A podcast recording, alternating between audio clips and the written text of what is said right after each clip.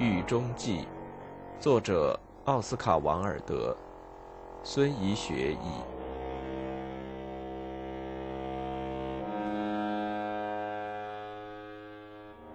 悲哀神圣。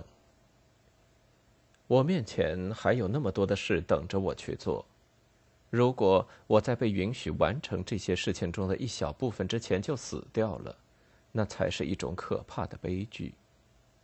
我看到了艺术和生活中的新进展，其中的每种发展都是一种新的完美的形式。我渴望生活下去，这样我才能去探索对我来说已是全新的世界。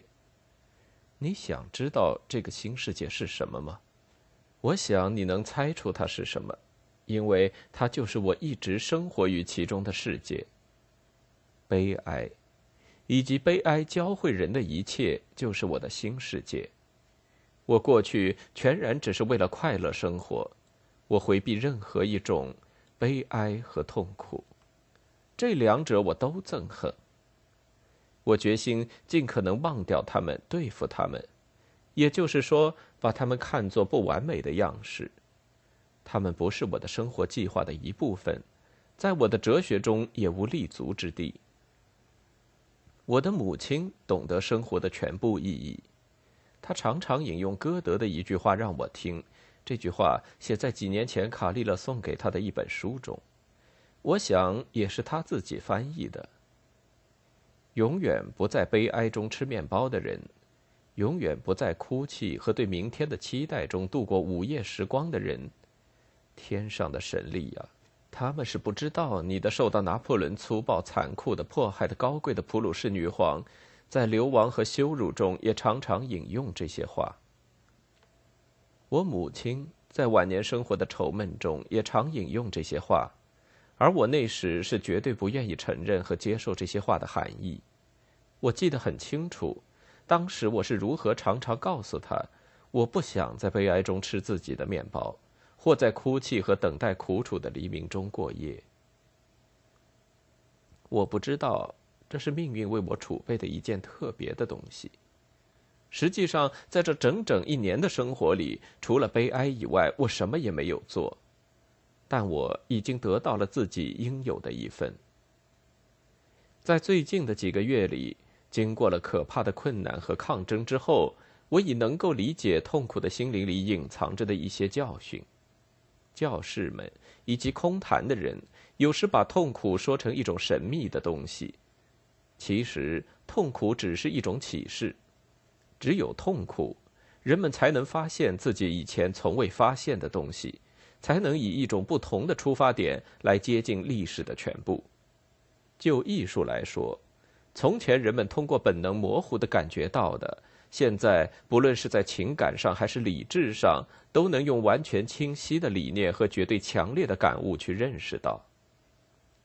我现在悟到，悲哀是人所能表现出的最高贵的感情，同时也是一切伟大艺术的典型和试金石。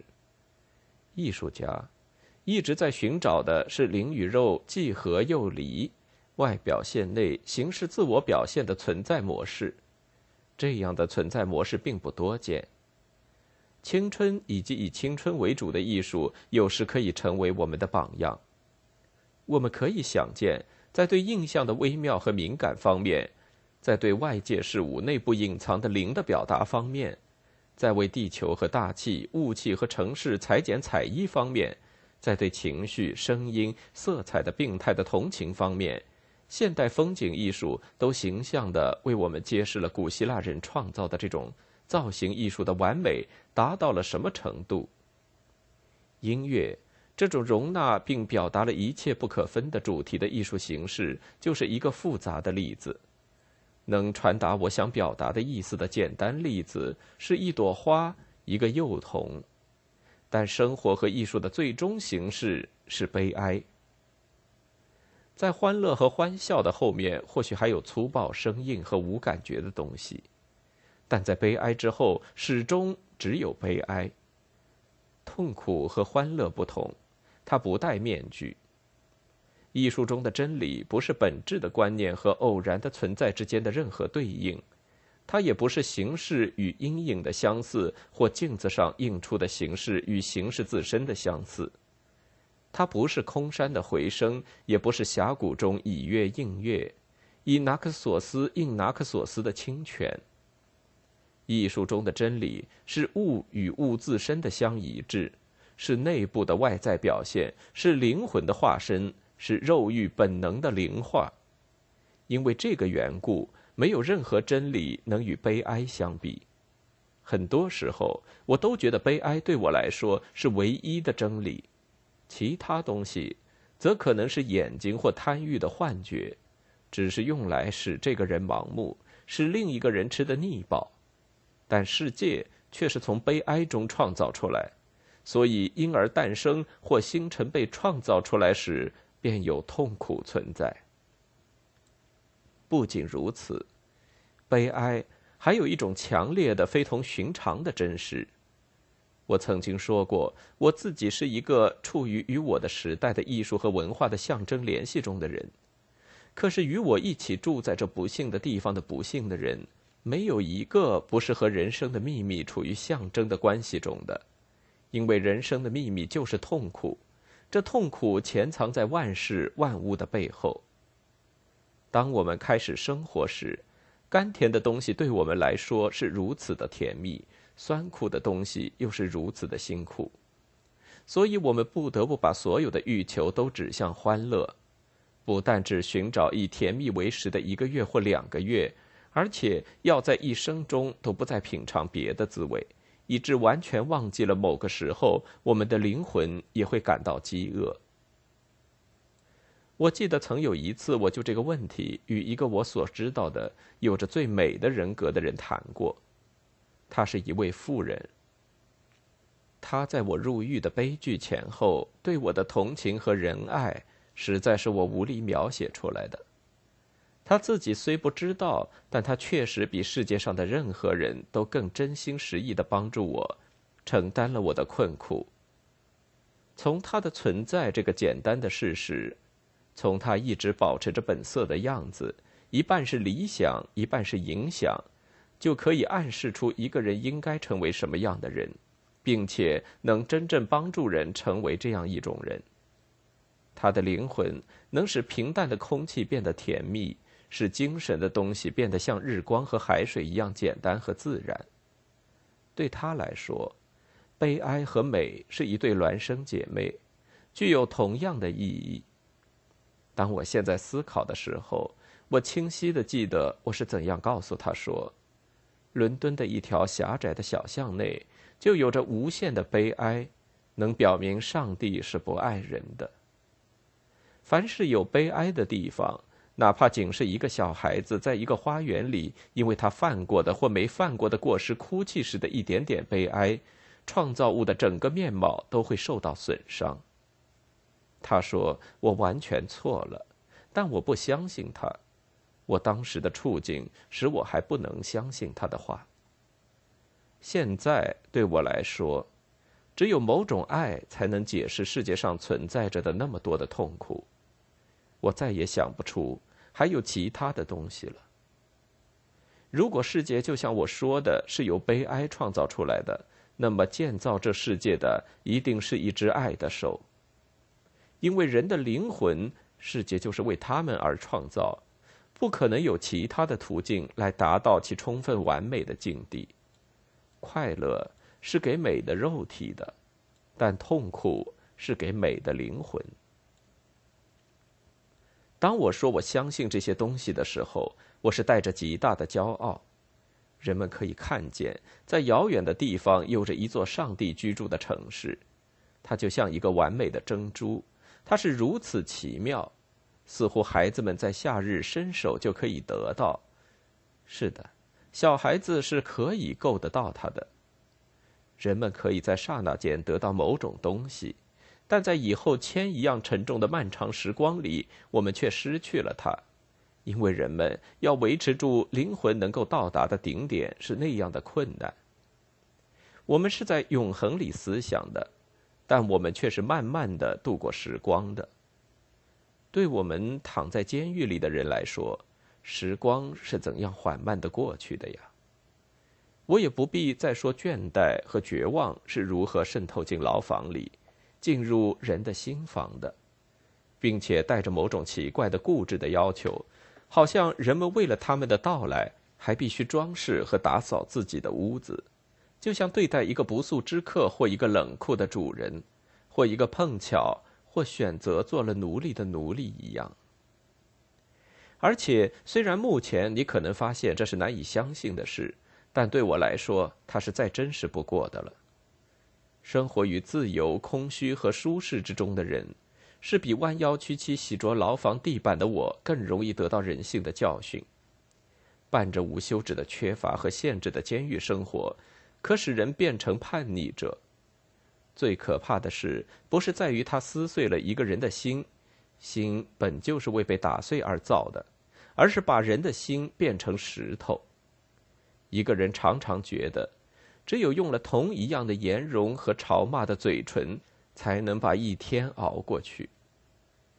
用一句教堂里非常喜欢用，我敢说确实是喜欢用的话来说，处在叛逆状态中的人是不能接受优雅的，因为在生活中与在艺术中一样，反抗的情绪关闭了灵魂的通道，并且隔绝了天堂的空气。然而，如果我要到什么地方去学习这些教训的话，我必须就在这儿，在监狱里学习。尽管我多次陷入泥淖，并且常常误入迷雾之中，但只要我的双脚站在了正确的道路上，我的面孔正对着名叫美的大门，我的内心就会充满快乐。这种心声，因为出于对但丁的爱，我有时喜欢这样称呼。当然，根本不是什么新生，而只是依着我的发展和进化而继续我的旧生活罢了。我记得在牛津大学时，我曾对一个朋友说：“那是六月的一个早晨，我拿到学位之前，当时我们正绕着马格达雷那狭窄的猎鸟道散步。我想吃尽世界的花园里所有树上的果子，并且我就是带着灵魂里的那种热情跑进世界中去的。果然。”我是这样跑出去了，也是这样的生活过了。我唯一的错误在于我过于把自己限制在花园里被阳光照射到的那一面，而忽视了有阴影和黑暗的另一面。失败、羞辱、贫穷、悲哀、绝望、痛苦，甚至眼泪。痛苦的唇里泄出的破碎的言辞。使人行走在荆棘上的悔恨，使人谴责自己的良心，使人惩罚自己的自卑，使人自我折磨的把灰放在自己头上的悲哀，以粗麻布为衣，把胆汁放进自己所饮的水中的苦闷，这一切都是我所恐惧的。尽管我已决心不想再知道他们，但我还是被迫挨个儿品尝他们。实际上，有一个时期，我完全是以他们为食，根本不吃别的东西。我一点儿也不悔恨自己曾经为快乐而生活，就像一个人完全做到了他应该做的一切事情一样。我那时也是把自己应该做的完全做到了。我体验所有的快乐，我把自己的灵魂之珠投进酒杯中。我伴着轻慢的笛声走向导致我堕落的放荡生活。我是以蜂蜜为食粮，但只继续着同样的生活是错误的，因为它是有限的。我不得不转换一种方式。花园的另一面对我来说也是有秘密的。当然，所有这些都在我的艺术中预示过、预想过，其中一些体现在快乐王子中。也有一些体现在年轻国王中，主要体现在一个主教对一个跪着的男孩所说的一句话中：“创造悲哀的上帝不是比你更聪明吗？”在我写这句话的时候，似乎觉得它也仅是一句话而已，而其中的大部分，则是潜藏在像紫色的丝线一样织入道林格雷的金色衣服里的命运所说的话。在作为艺术家的批评家里，他也用各种色彩表现出来。在一个人的灵魂中，他是用简单的文字写出来的，而且因为过于简单而使人读不出它来。它是许多叠句中的一句。这些叠句重复出现的动机，使莎乐美像一曲音乐，并把它贯穿起来，成为一首民谣。它也存在于散文诗里，那个不得不从瞬间的快乐的青铜色幻象中，创造出永远悲哀的幻象的人所创作的散文诗里。它不可能再是别的什么东西。在一个人的生活中的每一瞬间。人都只能是他将要成为的人，而不是曾经成为的人。艺术是象征，因为人就是象征。如果我能完全得到它，那就是我的艺术生活的终极实现。因为艺术生活不过是一种自我的发展。艺术家的人性表现在他坦白的接受所有的体验，就像艺术家的爱不过是把爱的灵与肉显示给世界的美感。在快乐主义者玛丽斯中，佩特想用深沉的、甜蜜的、庄严的语句来实现艺术生活与宗教生活的和谐，但玛丽斯不过是一个旁观者罢了，确实是一个理想的旁观者，一个用适当的感情熟虑人生的景观的旁观者。然而，也只是一个旁观者而已，所以他只是突然的目眩神迷于圣殿中的器皿的华丽。而不知道他所注视的就是悲哀的圣殿。在基督的真生活与艺术的真生活之间，我看到了一种更密切和直接的关系，所以我非常快乐的想到，在悲哀还没有把我的时光当作他自己的，并把我束缚在他的轮子上之前，我在一个人的灵魂中已经写下了这样的话：凡想过基督式的生活的人。一定要完全绝对的是他自己，并且不仅把山坡的牧羊人和监狱的囚犯，而且也把世界当作一个陈列物的画家和以世界为一首歌的诗人当作他的典型。